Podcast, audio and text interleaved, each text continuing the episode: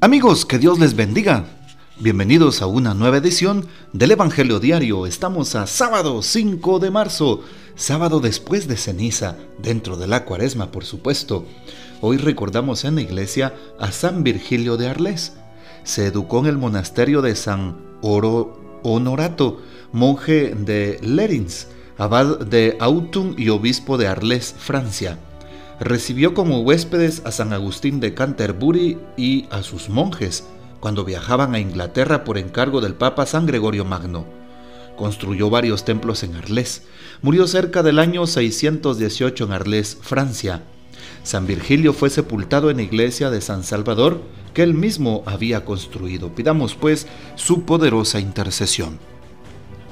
Hoy tomamos el texto del Evangelio según San Lucas capítulo 5 versículos del 27 al 32. En aquel tiempo vio Jesús a un publicano llamado Leví, Mateo, sentado en su despacho de recaudador de impuestos y le dijo, Sígueme. Él dejándolo todo se levantó y lo siguió. Leví ofreció en su casa un gran banquete en honor de Jesús y estaban en la mesa con ellos un gran número de publicanos y otras personas. Los fariseos y los escribas criticaban por eso a los discípulos, diciéndoles, ¿por qué comen y beben con publicanos y pecadores? Jesús les respondió, no son los sanos los que necesitan al médico, sino los enfermos. No he venido a llamar a los justos, sino a los pecadores, para que se conviertan. Esta es palabra del Señor, gloria a ti, Señor Jesús. Bien, qué importante la página del Evangelio que acabamos de meditar. Jesús llamando a los publicanos, a los pecadores. Hoy pues nos debe llamar la atención cómo Jesús em, manifiesta que Él ha venido a llamar a aquellos que están extraviados, que han perdido el rumbo, que se han apartado del camino, aquellos que han pecado, que han caído. Jesús viene a restaurar aquello que está resquebrajado. Por eso llama a su lado para su seguimiento al apóstol eh, Mateo, que por cierto de publicano se llama Leví y después le dirá Mateo. Era un pecador público, declarado oficialmente como tal por los maestros de la ortodoxia judía, por los publicanos, los fariseos, perdón, por los fariseos, los maestros de la ley, los jefes del pueblo, por el sentir del pueblo ya no debido a su profesión, a la profesión, pues evidentemente, de, em, de publicano. Como bien sabemos, los publicanos colaboraban con la potencia extranjera de ocupación en aquel momento, cobrando impuestos para los romanos. Es decir, eran ladrones con credencial, por así decirlo, para la explotación, el soborno y el cohecho. Así es, pues ahí radicaba su margen de ganancia. Pedían el impuesto para Roma y aparte exigían algo más, eh, con lo cual pues se quedaban ellos mismos. Y otra escena es donde también Saqueo sube a un árbol porque es de baja estatura y él es jefe de publicanos. Por eso le dice a Jesús, si he robado a alguien, restituiré cuatro veces más. Pues tenía mucho dinero. Así es. Esto nos pone a pensar en los gobernantes de hoy, sobre todo en Guatemala. ¿Cuántos, cuántos robos descarados, cuánto, cuánta mezquindad, cuánta eh, malicia, cuántos intereses mezquinos. Y no me da vergüenza decirlo porque a la luz de la palabra se descubre la verdad. Hoy entonces también es necesario hacernos una evaluación. Estamos en cuaresma. ¿Será que no estoy participando de esas injusticias, de esa corrupción, de esa impunidad? Hoy Dios quiere sanar. Jesús para aquellas personas que se arrepienten quiere darles el perdón auténtico como lo hace con Leví, que más adelante nombra como Mateo. Hoy es importante entonces darnos cuenta de lo siguiente. El Evangelio contrapone la actitud abierta de Jesús, que en la persona del publicano Leví, como sabemos, Mateo, ya como apóstol, llama a los pecadores a la conversión. Estamos en cuaresma, la cuaresma es un, llamado a la conversión. Y la actitud discriminatoria y autosuficiente de los fariseos y letrados es lo que ve Jesús.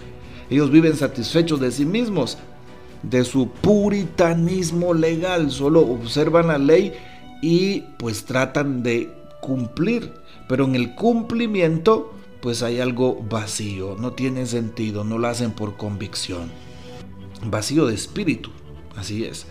Para ellos suponía un escándalo la participación de Jesús y sus discípulos en el banquete que eh, Mateo, que recientemente se había convertido, organiza con asistencia evidente de sus compañeros, de todos los publicanos. Algo que llama la atención es a la burla, a la, al señalamiento, a la crítica de aquellos fariseos y maestros de la ley, Jesús responde automáticamente con una frase muy importante. Yo no he venido por los justos, sino, sino por los pecadores. No he venido a llamar a los sanos, sino a los enfermos. Aquí me llama la atención cómo Jesús entonces reacciona defendiendo a aquel que ha caído, a aquel que puede cambiar, a aquel que con sinceridad puede convertirse a Dios. Sí, que más fácil se convierte alguien que haya pecado porque siente el amor y la misericordia de Dios que le abraza con ternura que aquel que trata de cumplir por cumplir nada más, aquel que sigue una norma y que se siente puro. Veamos la escena del publicano y el fariseo en el templo. Uno se golpea el pecho reconociendo que es pecador y el otro se está justificando y ve a su compañero como el malo de la película.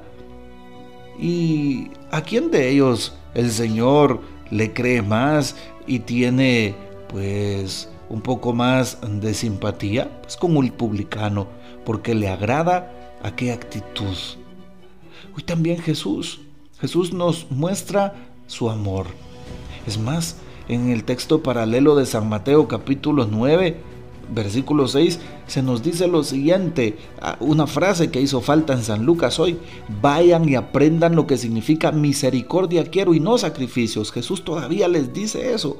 Dios quiere misericordia, Dios quiere que perdonemos al prójimo, Dios quiere restaurar lo caído, Dios quiere sanar lo que está lo que está corrompido, lo que está enfermo, es lo que quiere hacer Dios. Dios quiere salvar y a eso viene el Señor.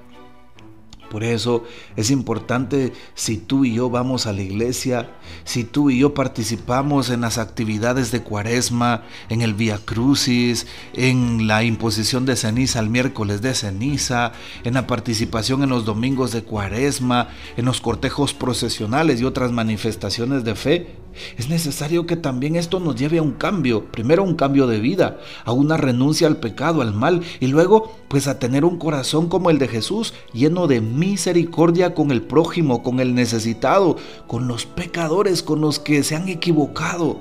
¿Acaso nosotros no nos hemos equivocado nunca? ¿Qué solvencia tenemos para condenar al prójimo? Es importante más bien ver las necesidades de aquellos que sufren.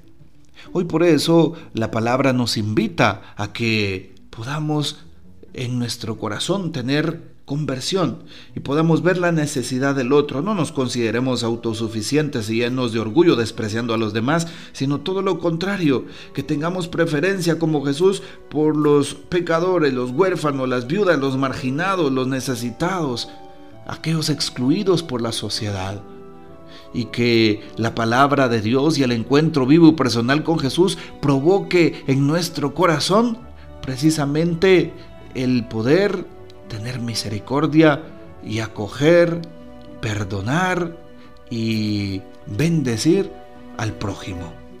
Bueno, propongámonoslo y lo vamos a lograr. Que el Señor nos bendiga, que María Santísima nos guarde y que gozamos de la fiel custodia de San José y la bendición de Dios Todopoderoso, Padre, Hijo y Espíritu Santo descienda sobre ustedes y permanezca para siempre. Amén. Comparte este audio y hasta mañana.